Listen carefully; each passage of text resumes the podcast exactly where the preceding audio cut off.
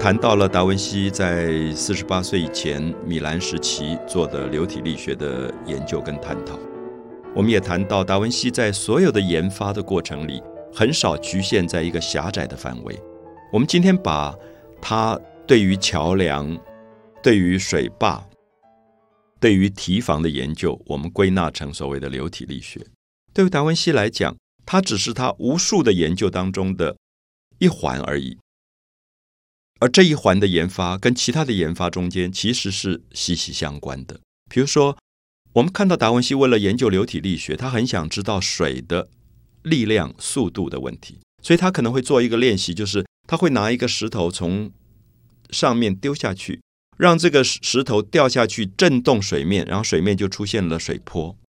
一波一波的水波。他可能会计算这个水波在多大的石头的重量以及石头多大的速度的撞击力会出现多少坡，然后到第几坡会停止。好，我们说这叫水坡。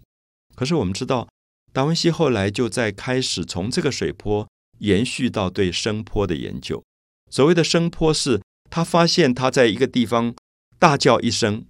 这个声音会在山谷里面会回荡。他就发现这个声音其实是一种 wave，是一种波，啊，是一种坡。然后他也觉得这个声音在我们发声的地方，然后它震荡震荡空气到第几波它会停止。它跟水波的现象是非常非常像的，所以他就把水的 wave 这个波的观念转变到对声音的波的研究。所以因此我要讲的是说，我们今天在科技领域分得太细的状况里，研究水波的人。可能不会去关心声波，研究声波的人也不会去关心水波。可在达文西当时，因为科学的领域还没有划分到这么细，所以他对水的波浪的震动，他觉得水的波浪是因为有一个力量跟速度，所以会形成所谓的波浪的长或者短，或者高或者低，或者轻或者重。好，同样的，他就发现我们的声音轻或重，或长或短。也是一种坡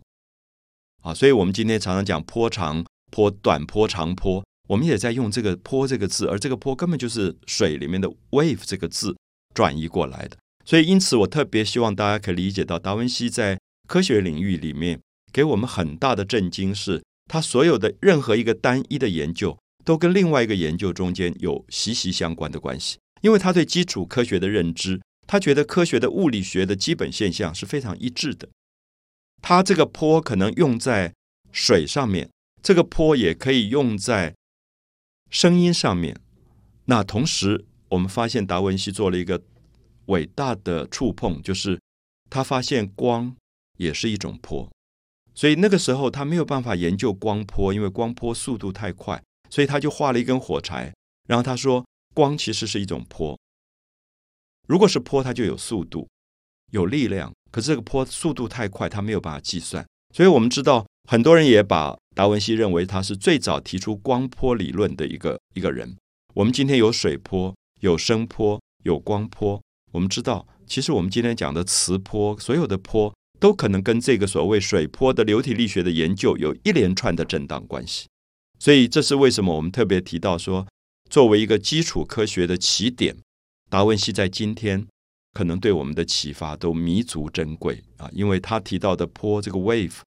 可能不只是最初的流体力学的水波，它还必须过渡到声波研究、光波研究，甚至影响到以后的人类在物理学的现象里面用波去观察很多的现象。我们今天讲磁波的时候，其实我们都很难知道什么叫磁波，因为看不见也摸不到，我们必须要有专门的仪器才能探测这个磁波。可是它的确是一个波的现象，所以我们才用了“波”这个字。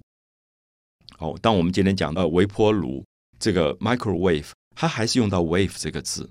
所以其实我们对这个不太理解，微波是一个什么样的波？然后它为什么可以把食物煮熟？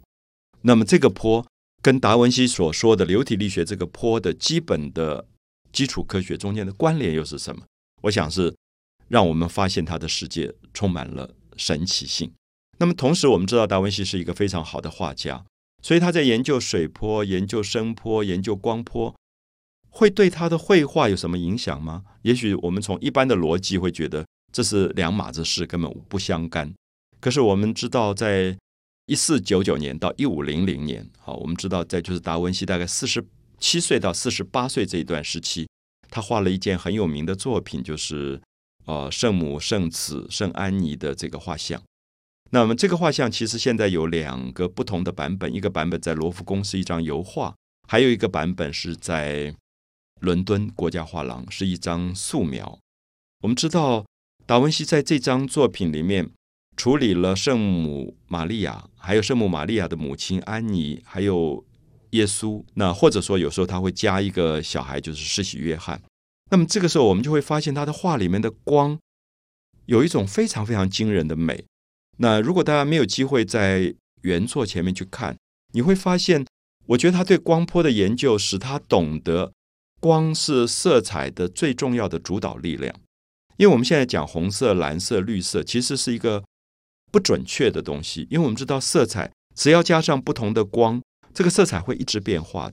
我想玩舞台灯光的人都知道，我在一个舞台灯光的 spotlight 的那个灯的前面，我只要加上不同的色纸，比如说有时候加红色的玻璃纸或蓝色或绿色的玻璃纸，那个光就会一直发生变化。所以我们知道光跟色彩之间有一种密切的关系，所以我们常常会计算一个色彩学上面它的波长或波短。